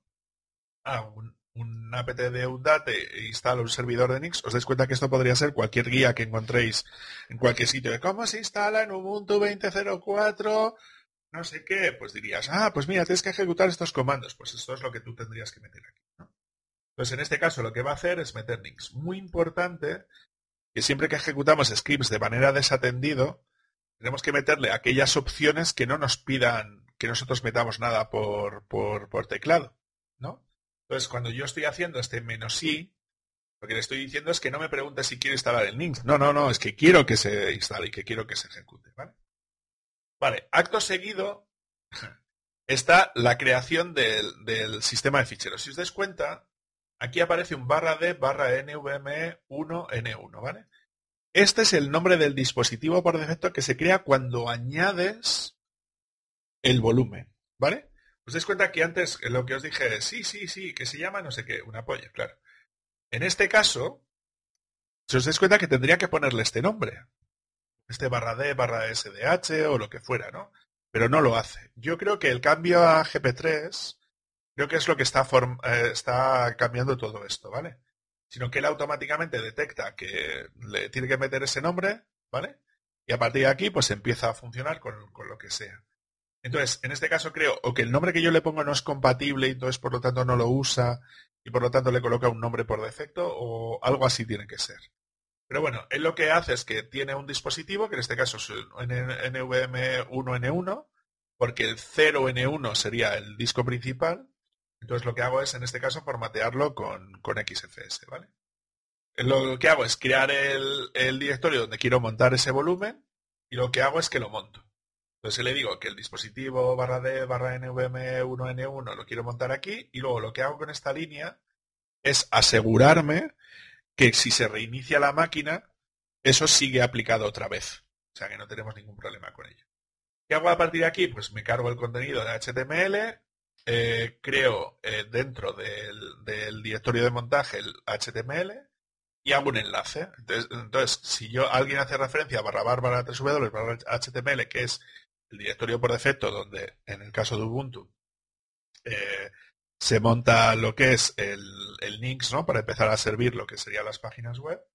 Lo que hago es crear un fichero muy tonto de HTML y lo meto dentro de esa carpeta del barra barra w barra HTML. Y lo que hago es cambiarle los permisos, ¿no? Entonces le digo que el usuario de ese fichero es eh, 3wdata, grupo 3wdata, y le cambio los permisos de a 755. A ver, si os dais cuenta aquí podéis meter cualquier cosa prácticamente. Bueno, pues continuamos. Entonces, lo único que tendríamos que hacer aquí sería probar a ver si funciona todo de manera correcta. Entonces, vamos a probar con el Terraform init. ¿Vale? Parece que está todo bien, se ha descargado todo. Terraform plan. Y aquí lo que tendría que decirnos es todo lo que se supone que tiene que dar de alta, que serían siete elementos a dar de alta el volume attachment, la, el security group allow de SSH, el security group allow de HTTP, la public key ¿no? que queríamos desplegar. Esto sería, pues por lo que parece es la máquina virtual, el W instance, la EIP para tener acceso remoto si reiniciamos la máquina y por supuesto el volumen donde se supone que iría, que iría la web. Entonces tiene todo bastante buena pinta. Entonces sería Terraform, apply menos menos auto menos aprove. Ahí a lo duro, Anthony. Y a, ver, duro. Y a ver qué es lo que hace, ¿no? Bueno, te encanta, te encanta hacerlo a lo duro sin, sin que te pregunten. Bueno, pero ya lo he consultado antes, ¿no? Tampoco pasa nada. Bueno, parece que el volumen lo acaba de crear, 11 segundos. En 12 segundos ha creado la instancia. ¿Vale? A partir de aquí habrá creado la, la IP. Y ahora, bueno, pues está creando lo que es el, el attachment. Y a ver qué es lo que tarda. No sé, parece que de momento tiene bastante buena pinta y bueno, pues aquí lo tenemos puesto. Vamos a intentar entrar. Perfecto. Copy-pasteamos esto. Le decimos que aprobamos ¿Tiene buena pinta? Bueno, pues hemos entrado, Anthony. Está entrando perfecto. Vale, ahora lo que vamos a intentar hacer es el cat barra bar barra log barra user data. Bueno, vamos a hacer un tile, por si acaso. El menos F. Siempre tarda un poquito más. Bueno, no, ya, ya, ya lo tiene hecho. Ya lo tiene hecho. ¿Y funciona ahorita la web? Pues vamos a probar a ver si funciona bien. A ver, vamos a salirnos de aquí, exit. Y lo que tendríamos que tener por aquí sería la dirección IP, ¿vale? ¿Vale? Vamos a copiar la dirección a ver si funciona bien o no. Nos la traemos y esto parece que está funcionando. Perfecto. O sea, estamos teniendo todo lo que teníamos que esperar. Ahora tenemos que resolver el tema de los certificados, ¿verdad, Anthony? Sí, claro, pero para eso hay soluciones y para eso podemos centrarnos en automático, eh, podemos centrarnos en un episodio para eso. Porque es bastante el tema, da bastante, es bastante tela que cortar, depende de cómo lo quieras hacer, qué cosas lo hagas y todo esto. Eso es, pero bueno, parece que está funcionando y tal. Ahora hacer el paso contrario, ¿no? Que sería aquí abajo. Dime, perdona. Antes espera, eh, dale, reinicia la máquina a ver si la IP es la misma. Ah, bueno, de todas maneras no lo hemos visto desde, desde EC2. Entonces, si refresco aquí, tenemos una instancia con una Elastic IP.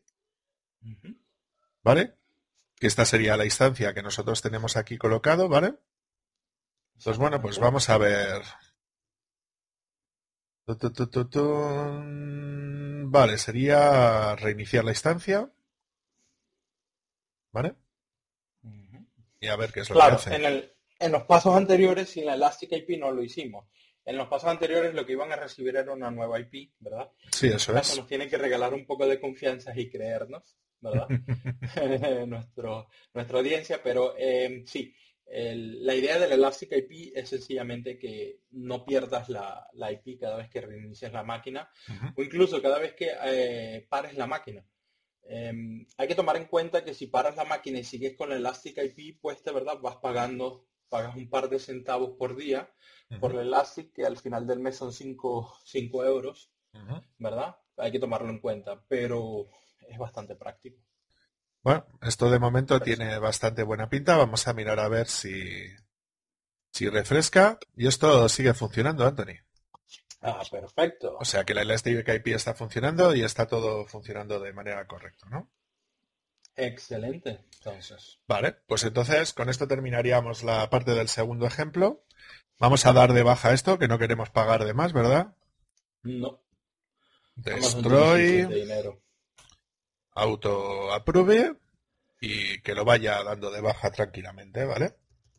Sí. Vale, lo siguiente que tendríamos que hacer sería ir explicando la parte del, del clúster, ¿no? Entonces, lo que voy a hacer es eh, ir arrancándolo, ¿vale? Entonces sería Terraform init, comprobamos que está todo bien. Ahora lo, explicaremos tranquilamente. Sí. Terraform eh, plan. Lo arrancamos primero porque tarda bastante. tarda, bastante. minutos, sí. Tarda, tarda bastante, la verdad. Vale, aquí lo que tendría que hacer sería dar de alta, os dais cuenta, ¿no? 54 elementos son los que tiene que dar de alta, son un montón. No los vamos a detallar ahora, pero sí le vamos a ir pidiendo que nos lo vaya dando de alta, ¿vale? Entonces, apply, menos menos, auto, guion, approve. Le damos cera. Y esto, pues bueno, pues va a ir marchando sin ningún tipo de problema ya está. Y aquí ya está dando de alta las cosas. Bueno, mientras tanto os vamos a ir dando la explicación de qué es lo que tenemos hecho y qué es lo que necesitamos hacer, ¿vale? Entonces, en este caso, eh, lo que vamos a intentar hacer es dar de alta un servicio EKS, es decir, el Elastic Kubernetes System, ¿no? O servicio, que es el servicio de Amazon que dispone para poder dar de alta clústeres de Kubernetes, ¿no? Entonces, ¿cuál es la idea principal? Bueno, eh, para poder evitarnos gran parte de los problemas que podemos tener a la hora de dar de alta estas máquinas, vamos a intentar utilizar módulos. Los módulos dentro de Terraform son como mm, facilidades que nos ofrecen para poder interactuar contra determinados proveedores o recursos de proveedores que sean de un uso complejo, es decir, que no sean sencillos de dar de alta, pues como lo que hemos estado dando hasta ahora, ¿no? pues da volúmenes, attachment, instancias, ¿no? Temas de ese estilo. Pero claro, si nos tenemos ya que em, empezar a meter, a crear determinado tipo de, pues eso, de máquinas dentro de una VPC, por poner un ejemplo, pues es bastante más complicado a la hora de hacerlo. Entonces casi es mejor liarnos la manta un poquito a la cabeza con las VPCs ¿vale? Y utilizar un módulo para empezar, que está bien. Entonces, en vez de hacerlo de la manera tan compleja como lo hicimos la última vez con Anthony, que estuvimos haciéndolo pues de 0 a 100, ¿no? Vamos a intentar basarnos en alguna en algún módulo de, VPC para, para, poder crearlo, ¿no? Entonces, en el caso de la VPC, voy a entrar primero a este ficherito vpc.tf y vamos a empezar, ¿no? Entonces, la idea de, este, de esta VPC, como veis, es, bueno, va a intentar gestionar un recurso que es una random screen que vamos a intentar colocar al final de una variable que vamos a llamar cluster name, Que es la variable que vamos a utilizar para nombrar al, al clúster, ¿no? Dentro de dentro de nuestro sistema. Vamos a tener acceso, por supuesto, también a las zonas que están disponibles dentro de la región que hemos, que hemos escogido. Y a partir de aquí vamos a intentar dar de alta una VPC. Si os dais cuenta, lo que vamos a hacer a partir de aquí es utilizar un módulo de AWS para Terraform, en este caso el módulo de AWS para la VPC. Si buscamos esto directamente por Internet, lo que nos vamos a encontrar ¿vale? es, como veis aquí, un registry.terraform.io de AWS, la versión latest. Y lo que nos encontramos es el, módulo de Terraform para crear VPCs, eh, recursos VPCs dentro de AWS. ¿no? Más vemos que mm. está ticado, o sea que está, este módulo está verificado ¿vale? O sea que de que es un partner oficial de HashiCorp. Entendemos que es la propia AWS quien, quien lo refiere, ¿no? Y a partir de aquí nosotros lo que vamos a, poder gestionar es esto, ¿no? Las VPC, las subnets, las rutas, las tablas de rutas, el Internet Gateway, es decir, vamos a poder dar de alta prácticamente todo lo que nosotros necesitamos para gestionar una, VPC en sí, ¿no? Pues vamos a ver con el ejemplo a ver qué es lo que hace, ¿no?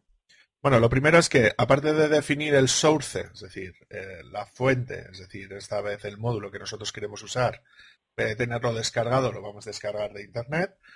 Vamos a indicar cuál es la versión que nosotros queremos utilizar de este VPC. También vamos a colocarle un nombre a esta VPC, que como veis lo estamos definiendo a través de una variable. Luego vamos a definir un rango de direcciones, ¿no? En este caso vamos a hacer una clase A, ¿no? 10.0.0.0 barra 16. Luego vamos a decirle en qué zonas se supone que tendría que estar disponibles, que son las que hemos recogido antes la AWS Availability Zones, ¿no? que habíamos definido con anterioridad para definir cuáles son. Vamos a definir, en este caso, tres subredes privadas y tres subredes públicas, ¿vale? Las redes privadas serán la 1, 2, 3 y las redes eh, públicas serán las 4, 5 y 6.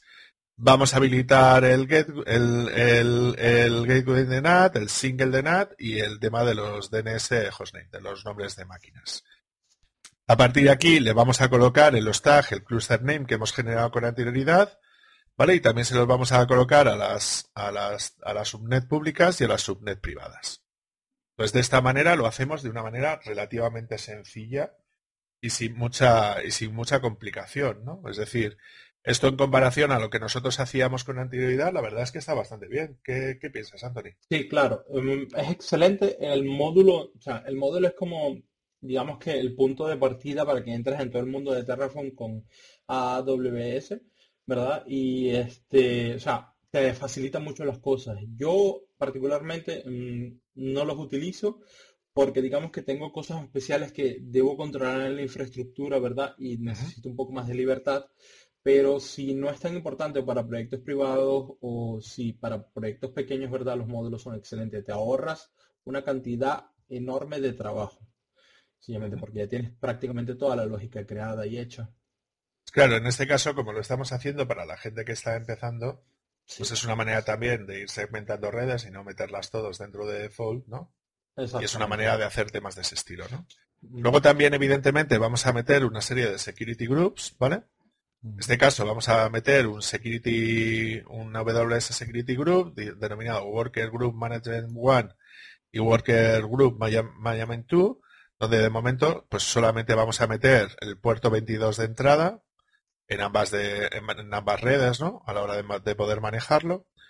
Y luego a partir de aquí, pues eso, vamos a poder meter que, pues eso, de que todos los workers se supone que deberían de poder ser accesibles desde todas estas IPs que tenemos definidas desde el puerto número 22. Aquí, evidentemente, tendríamos que meter todos los security group que nosotros necesitáramos para el acceso dentro de nuestra red, así bloqueando aquellas, aquellas, aquellas redes que no necesitamos o aquellos accesos que nosotros necesitamos. De momento solamente estamos abriendo el puerto 22. Lo suyo sería abrir el puerto 80, 443 y todo aquel extra que nosotros necesitáramos para, para poder gestionar, ¿no? A partir de aquí, evidentemente, lo que nosotros queremos extraer es un determinado conjunto de salidas, pues que son los, los datos típicos, ¿no? el endpoint del clúster, es decir, la URL de acceso, ¿vale? El security group el cual se supone que, se le tiene asignado, el fichero kubeconfig, ¿no?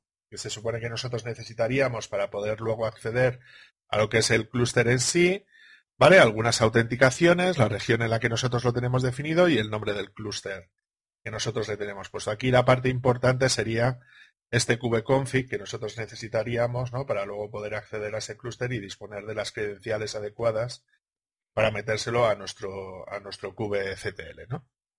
Y luego ya a partir pasaríamos al maintf, que sería el principal, donde aquí vamos a definir, ya veréis que es muy poquita cosa la que tenemos que definir. Entonces, bueno, como siempre, vamos a definir el nombre del proyecto y la región, que serían en este caso como, como variables ¿no? que podemos definir. Vamos a utilizar evidentemente el provider de AWS y fijaos lo poquito que tenemos que dar de alta, ¿vale? En este caso vamos a dar de alta, si os dais cuenta, otra vez, ¿no? Un módulo que sería el Terraform AWS módulo SKS AWS, que si vamos aquí y lo buscamos, pues vamos a encontrar exactamente con lo mismo, ¿no? Con el módulo de Terraform para poder crear Kubernetes Elastic, ¿no? En el caso de, en el caso de AWS y para asociarle determinadas instancias, ¿no? Entonces, bueno, pues está bastante bien porque se haría bastante rápido, ¿no? No nos tendríamos por qué preocupar por eso. Evidentemente le vamos a dar de alta con un nombre, os dais cuenta que sería nombre de proyecto guion y el nombre de clúster que le hemos dado con, anterioridad. Aquí estaríamos utilizando las redes privadas, ¿no? Que nosotros quisiéramos asignarle en un determinado momento. También le podríamos asignar cuál es la versión del clúster que nosotros queremos utilizar de Kubernetes. Aquí podríamos dar de alta los tags que nosotros necesitáramos. En este caso, estaría metiendo el nombre del proyecto para que luego pudiéramos buscarlo en Course Explorer. En la VPC, como la hemos creado anterioridad con el módulo, pues sería módulo vpc.vpc-id. Y aquí ya podríamos empezar a definir nuestros worker group, ¿no? estos worker group, evidentemente, yo he definido dos, pero bueno, podríamos definir los que nosotros quisiéramos en, en cualquier momento. Entonces, en este caso he definido un nombre con un worker group, donde solamente necesitaríamos un, objeto en este caso. Luego, por otro lado, aquí le estoy definiendo que sería un T3 small, ¿vale? Y aquí le estaría asignando, bueno, pues los security group que yo necesitara para, para su utilización. A partir de ese momento podría delegar otro worker group con otro número distinto de elementos, ¿no? Y de otro tipo de máquinas y podríamos definir tantos worker group como nosotros necesitáramos.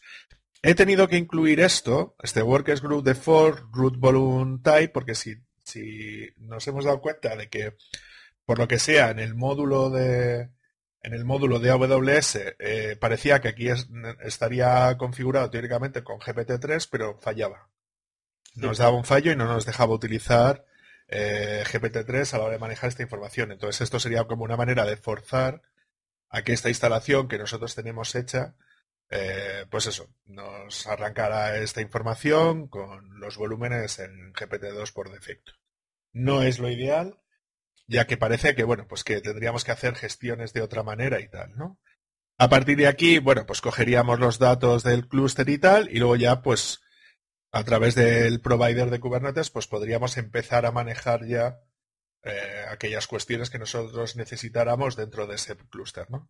Entonces, los datos típicos para manejar el clúster de Kubernetes serían el endpoint, luego por otro lado necesitaríamos el acceso al certificado, el token de acceso y bueno, si queremos cargar el fichero de configuración y sobre qué versión de Kubernetes queremos lanzarlo. ¿no? Y a partir de aquí ya podríamos hacer cualquier cosa que nosotros necesitáramos dentro del clúster de Kubernetes, ya que con este proveedor de Kubernetes pues podríamos interactuar contra cualquier tipo de recurso que tuviésemos definido dentro de dentro de ese dentro de ese clúster de Kubernetes, ¿no? Exactamente. A partir de aquí, a partir de aquí, por ejemplo. Vamos a enseñar el código otra vez para que le echemos un vistacillo rápido, ¿vale? Porque me da cuenta que no hemos cambiado de escena. Entonces, os, os comento un poquito por encima, ¿vale? Sería el tema de los recursos los tendríais disponibles aquí, de las zonas, la string y la definición del cluster name. Por otro lado, tendríamos el módulo definido donde definimos todas las cuestiones correspondientes a la VPC, ¿vale? Por otro lado, tendríamos los security group, ¿vale? donde aquí definiríamos todas las posibles entradas o salidas que nosotros necesitáramos dentro de ese clúster de, Kubernetes. Por el otro lado tendríamos las salidas que hemos mencionado con anterioridad, tanto el endpoint, el security group, el kubeconfig, ¿no? Y todo aquello que nosotros necesitemos. Luego, evidentemente, dentro del main necesitaríamos las variables que hemos definido con anterioridad y el provider de AWS más el módulo de EKS para la versión 1.18 del clúster en sí, definiendo todo lo que hemos visto, ¿no? Incluida la VPC, incluidos los worker group y el fallo que habíamos dicho del, del, GP, del GP2. A partir de aquí, bueno, pues el acceso a lo que sería el clúster en sí, el, identificativo a la hora de autenticarnos y luego por el otro lado, pues lo que sería ya el acceso al, provider de, pues de Kubernetes ya para, para, poder interactuar con lo que nosotros necesitáramos. Sí, perdón, Anthony, que, te había cortado. No, hay problema. A partir de aquí se pueden instalar cosas que se crean necesarias para un clúster, ¿verdad? Por ejemplo, el, el Cert Manager para los certificados de Let's Encrypt, ¿verdad? O tal vez eh, los workers para el, monitoring de con Prometheus o con Grafana, bueno, y Grafana, ¿verdad? Y, o cosas de logging, o sea, cosas que nosotros definamos como componentes estándares de nuestro clúster o de nuestra instalación. Y ahí se mete todo a partir del provider Kubernetes. Eso es. Y luego ya, pues nosotros a partir de aquí, pues mira, ya tenemos aquí en, nuestra pantalla lo que serían los, datos de la respuesta, ¿no? Pues aquí tendríamos todos los datos que hemos dicho. Nos ofrece el endpoint, ¿no? Que sería el que nos ofrece directamente Amazon, ¿no? Nos ofrece ya directamente uno ya creado. Nos habría creado este, este Terraform EKS, ha metido, nos define el security group principal. Aquí tendríamos todos los datos de autenticación que hemos definido con anterioridad. Luego ya tendríamos el kubeconfig, ¿no? Sí, donde aquí veis pues eso, el API version con toda la configuración. Veis aquí con toda la configuración del clúster, el certificado. Os lo podemos enseñar porque lo vamos a borrar inmediatamente, ¿no? Exactamente. Sí, luego ya a partir de aquí todos los contextos, el usuario, con todos los datos del usuario, con lo que tenemos definido y luego la región donde lo hemos definido, ¿no? Entonces, a partir de aquí, si nosotros ahora fuésemos al servicio de EKS, ¿no? ¿Vale? Lo que nos deberíamos de llegar a encontrar es dentro de los propios clusters, ese clúster que tenemos aquí definido, donde veis que está puesto con la versión 1.18, que es lo que nosotros le hemos indicado. Aquí evidentemente ha dado de alta los dos nodos, ¿no? Dentro del clúster con los worker group que nosotros tuviésemos definidos, en este caso uno con T3 medio y otro con T3 small, ¿vale? Como veis, daos de alta a partir de esos dos minutos y evidentemente, bueno, pues estos nodos estarían en funcionamiento, ¿vale? Con esta versión de Docker que estáis viendo aquí, porque todavía en 1.18 se sigue instalando Docker, ¿verdad? Y bueno, pues con las capacidades que tiene, pues esas dos CPUs, ¿no? Esos 4 gigas de, memoria. Y bueno, pues con todas las variables típicas, ¿no? De si tenemos eh, presión de memoria, si tenemos presión de discos, si tenemos presión de identificativos, si la máquina está ready o no. Y todo este tipo de cosas. Bastante fácil, ¿no? Sí, es demasiado fácil. Una acotación, ¿verdad? Porque lo hemos dicho en episodios anteriores, que un clúster necesita tres nodos y tú en este caso creaste un número par. Es sencillo porque con, con, Amazon EKS, ¿verdad? No tienes, no tienes que tener los nodos master. Es decir, el nodo master está en una máquina de, Amazon que no se ve y por eso puedes subir números pares o crear números pares de nodos. Por ejemplo, un, eh, un clúster de 2, 4, 6 u 8. Y otra cosa también que hay que tomarlos, los worker groups no son propios clúster o un clúster en sí, forman parte del clúster pero están divididos en subgrupos, por llamarlo así, un subcluster. Sí, eh, vamos a presentarlo aquí para que lo vean. Pues cuando nosotros lo damos de alta y definimos estos worker groups, todos estos worker group estarían dados de alta dentro del mismo clúster, ¿no? Exactamente. Eh, muchos se preguntarán para qué necesito un worker group, eh, worker groups eh, distinto. Imaginemos que tenemos una aplicación, ¿verdad? Donde tienes un frontend que tal vez no necesite muchos recursos, ¿verdad? Porque es una API pequeña o algo sencillo, ¿verdad? Y este, ahí solamente tienes un worker group con máquinas pequeñas donde los recursos se alcanzan. Pero luego tienes una aplicación en el backend, tal vez con unos sockets, web sockets, ¿verdad? Que necesitan muchos recursos y ahí crearías un worker group con los más recursos, ¿verdad? De una máquina distinta. Porque no se pueden mezclar distintos tipos de máquinas en un worker group. Yo evidentemente lo que voy a hacer ahora como un campeón va a ser destruirlo destroy, ¿no? Que tardará lo que tenga que tardar. Y bueno, simplemente em, nos gustaría que nos dijerais qué es lo siguiente que os gustaría llegar a ver en el, en el canal para que podamos traeros ejemplos. Yo, de hecho, estoy empezando a juguetear con Linode, porque creo que es un proveedor que es bastante interesante, que está apoyando bastante lo que es el software libre y el uso de, y el uso de Linux. Entonces yo es lo siguiente que me gustaría traeros, ¿no? Anthony, ¿tú tienes pensado qué es lo siguiente que podríamos hacer? Eh, sí, déjame buscarlo. Un, una, oyente nos escribió en el maldito webmaster, ¿verdad? Nos dio una idea. Si me dan un segundito lo busco rápido. Aquí lo tienes. Este, quería hablar un poco sobre Terraform, lo estoy leyendo, ¿verdad? Y lo de las pipelines. Este, también tocar Longhorn y Istio. Yo personalmente tengo un proyecto con Istio, ¿verdad? Donde estoy desplegando Istio, voy a desplegar, desplegar Istio por primera vez en producción, ¿verdad? Eh, hasta ahora solamente ha sido en, test y todo esto, ¿verdad? Eso lo podemos traer. La parte de Longhorn, cómo desplegarlo, que con Rancher es súper fácil, ¿verdad? Sí, a mí lo que se me ocurre es, si te parece, es como tenemos que hacer una instalación de, o sea, yo creo que ya que somos del Team Rancher, ¿vale? Yo creo que lo suyo sería hacer una instalación con, con RKE, ¿no? De tres máquinas. Instalamos un gestor de, Rancher, eh, importamos el módulo de Rancher y a partir de ahí podemos empezar a explicar mucho mejor, yo creo, lo que sería la parte correspondiente a, a lo que es la gestión del, del, del, clúster en sí, ya con Rancher puesto. Pues yo, yo tiraría más por ahí, porque si no, eh, eh, estaríamos contando cosas muy avanzadas, ¿no? Porque de momento no hemos visto ni la consola de, de Kubernetes ni nada. Pues yo creo que puede ser un buen pie hacer eso, si te parece bien. Hacemos una instalación de lo que sería Rancher, Rancher en un Docker, por no comernos mucho el tarro. Decimos cómo va a hacer el backup y todo eso y la recuperación del, del, del clúster de Rancher. El siguiente sería la instalación de un clúster con el RKE. ¿Vale? Y lo siguiente ya, ese clúster que tenemos de RKE, importarlo dentro de Rancher. ¿Vale? Y luego ya podríamos dar la instalación de Istio para todo el tema de, la gestión de las peticiones. Podemos dar Longhorn, podemos dar el, tema de, monitorización eh, ahí todo guapo con Prometheus y Grafana. Podemos dar la parte de gestión de logs con, con y tal, o sea que... Tenemos bastante material. O sea, yo, yo tiraría por ahí, porque yo creo que es la parte más interesante, porque hay muchas veces que nos basamos en que, pues eso, la gente sabe cómo se instala y cómo se configura y tal, pero yo creo que es importante que sepan también cómo, cómo hacerlo de base. Y yo creo que contenido en castellano de Rancher no hay mucho, la verdad. No. Y yo creo que puede ser interesante. Si os, si os gustaría que hiciésemos esta serie, si os apetece que hagamos esta serie, ponérnoslo en los comentarios o bien en, ya sabéis, ¿no? En republicaweb.es o bien en el canal de YouTube de, cursos de desarrollo, donde ya sabéis que nos, que nos, que nos podéis encontrar.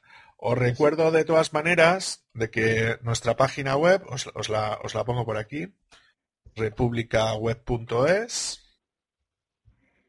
Donde ya sabéis que aquí es donde solemos publicar todos los podcasts y la mayor parte de los vídeos que solemos tener también aparecen publicados aquí. Sabéis de todas maneras que nos están también disponibles en todos los podcatchers, estamos en Evox, estamos en Apple Podcasts, en Spotify, en Pocket Cast, y nosotros tenemos nuestro propio RSS donde muchos de los bonus suelen estar disponibles solo en nuestro RSS, o sea que os recomendamos eh, gratamente que, os registréis a través del botón RSS de, nuestra web. Y ya sabéis quiénes somos. Eh, estamos disponibles en el grupo de Telegram del Malditos Webmaster por si os apetece participar en, esta comunidad. También sabéis de que somos, en este proyecto de momento somos cuatro personas que somos eh, Javier Archeni, para todo aquello que tenga que ver con WordPress y contenidos en Internet, un freelance cojonudo, hace unos proyectos que flipas. También tenemos a Andros Fenollosa, que es de programadorwebvalencia.com. Si queréis contactar con él para temas de formación, lo podéis hacer en idecrea.es. Y si queréis encargarle unas apps cojonudas, lo tenéis en el saps.studio.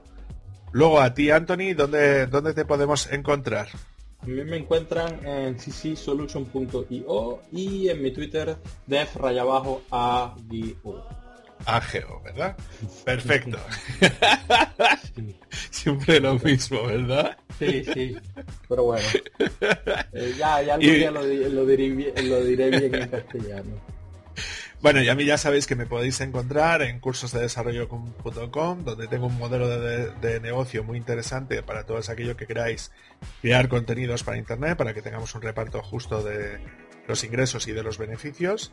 Y que si queréis contratarme para temas de, formación, también tenéis ahí en cursosdedesarrollo.com barra contacto. Podéis contactar conmigo allí para que si necesitáis cositas de temas de formación, ya sabéis que me tenéis por aquí. Y que nada, muchas gracias por, por escucharnos y nos vemos en el siguiente. Chao. Gracias, hasta luego.